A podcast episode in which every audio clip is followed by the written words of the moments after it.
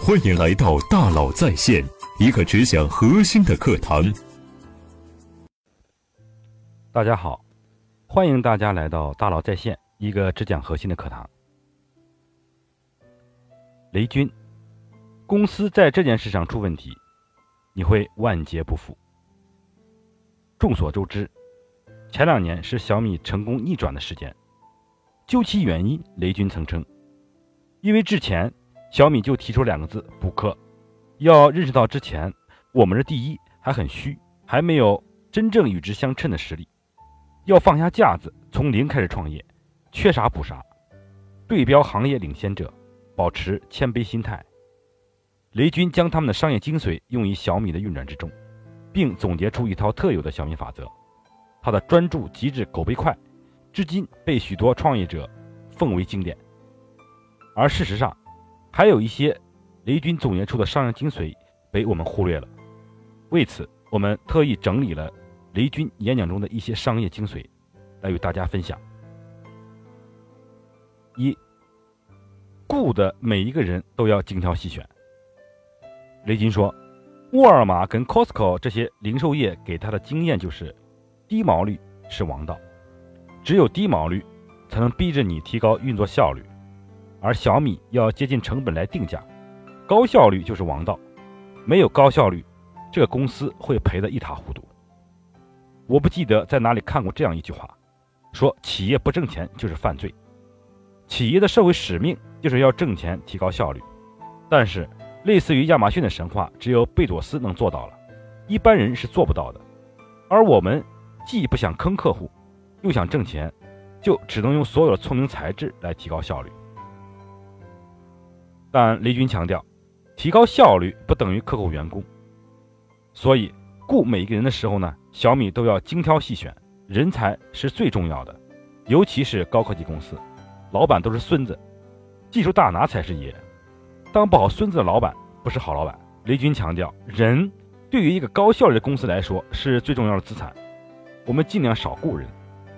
对这些人却有一个要求：前两三百人全部十年以上的经验，因为只有这样的经验，才能适宜公司高速发展而不翻车。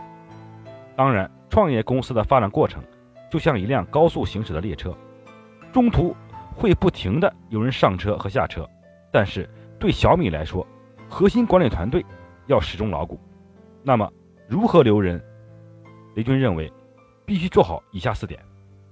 第一点。打造利益共同体，有竞争力的报酬并不等于重金高薪。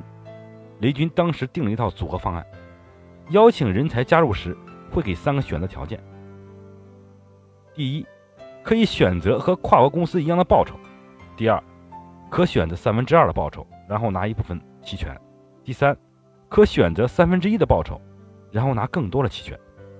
实际情况是，有百分之十的人选择了第一。和第三种工资形式，有百分之八十的人选择了第二种。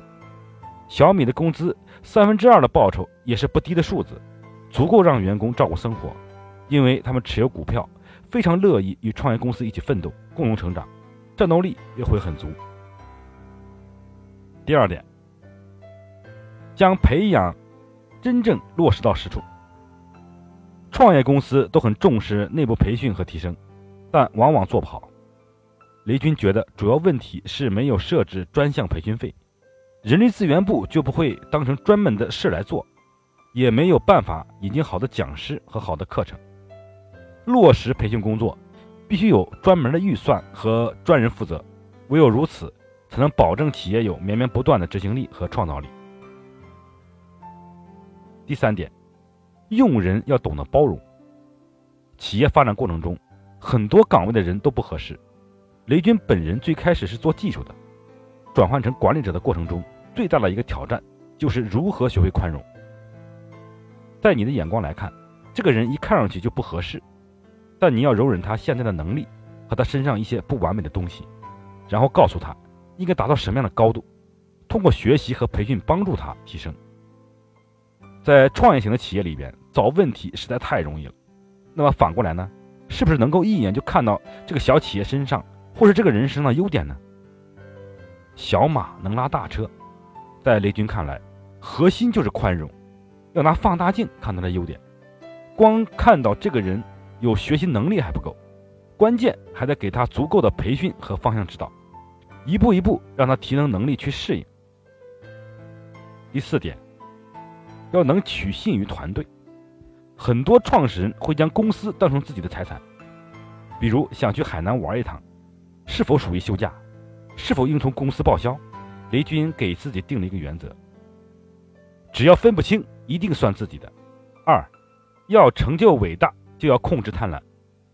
雷军曾在分享沃尔玛和 Costco 的案例时，曾提出过一个问题：一个公司的毛利率越高，真的越好吗？对于这个问题，雷军自己的回答是：毛利率高的公司效率一定很低。在低毛利的情况下。怎么高效的工作才是厉害的地方？小米刚开始是零毛利，依靠大规模的生产，大概能有百分之十几的毛利率。雷军强调，关键在于把小米的整体运作成本控制在百分之五以内。所以，我们一定不能雇很多人，一定不能做很多事儿。我们的哲学是少就是多，一定要专注。雷军说，雷军认为。精英阶层说卖的便宜一定是很 low，那是因为他们不了解这个世界变化快。中国商业的核心问题是商业效率低下，任何一件东西要经过很多层才到消费者手上，价钱也翻了好几番。小米要做的就是把所有过程中最大限度的去压缩，压缩完以后呢，把所有的成本用于产品研发。你在美国买东西可能也是中国制造的。但只有中国一半甚至三分之一甚至十分之一的价钱，这确实很让人崩溃。只有改善商业效率，才有机会改善产品品质。小米严格的限制了自己的毛利率，整个公司的文化是控制贪婪。只有这样，这个公司才是长期可持续的一家伟大的公司。三，干好小学一年级的活。雷军曾在顺为资本线下活动上做分享称，钱。是深度科技公司或将面临的最大危机，因为深科技公司其实没有什么现金流，至少在可预见的一两年里，绝大部分会比较难以产生正向的现金流，因为做业务很难迅速变成销售额，变成利润，这就给公司带来巨大挑战。你是否拥有足够的融资能力？可融到钱你怎么管理？雷军说。自己见过很多稀里糊涂的创业者，直到下个月发不出工资时，才想起来要跟股东商量能不能借一点钱发工资。股东的确有帮助公司的义务，但绝不是动不动就借钱。那自己如何解决？先把小学一年级的活干了。你先搞清楚公司有多少人，每月需付多少工资，交多少房租、水电费，这些都是固定成本。拆可以不出，广告可以不打，设备可以租用。这些都是变动成本，就是你应急时可以不花的，但固定成本是你一定要给的。然后用目前的账上的现金除一下，要是没有十八个月，你就真应该睡不着觉了。我当年要求公司一定要有十八月的固定成本，并且钱花一半就要开始融资，因初期阶段你没有产生现金流的能力，融资最要命。四，守正。比出奇更重要。像过去联想集团曾遭遇困境，柳传志两度返回董事长位置力挽狂澜一样，雷军亲自跳进去负责手机业务，也是因为这是小米的生命线。用雷军的话说，手机要是垮了，基本上就是万劫不复了。在外界的印象中，小米擅长的是出其不意。其实雷军思考的是，大家希望用奇招来逆转困境，这是错的。遇到困难，一定是某个基本功出了问题。尤其对像小米上千亿营业额、上万名员工规模的企业来说，守正比出奇更重要。小米之家深圳旗舰店开业的前一天，小米高管开了整整一天的战略研讨会，主题是十年后小米能否成为中国实体经济的代表？十年后小米会是一家怎么样的公司？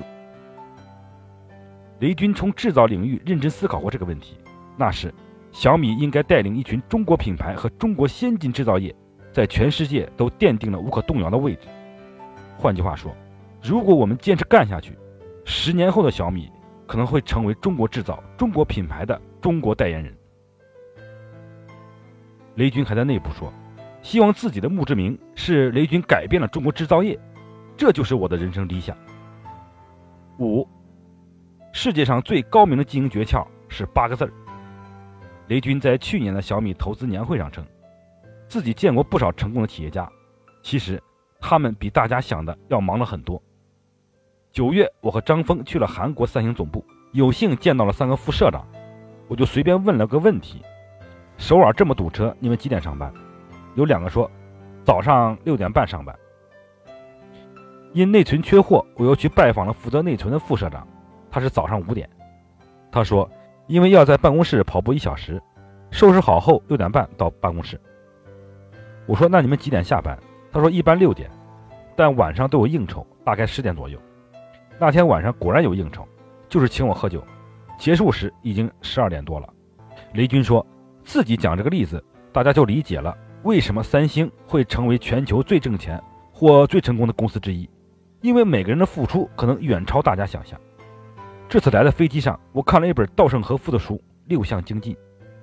这本书里三分之二的内容就是在讲这三句话：第一，付出不亚于任何人的努力；第二，认真拼命的工作；三，除了拼命工作之外，世界上不存在更高明的经营诀窍。看完这本书，我挺感动的。我可能无意之中使用了世界上最高明的经营诀窍，那就是拼命的、认真的工作。感谢大家收听，咱们下期见。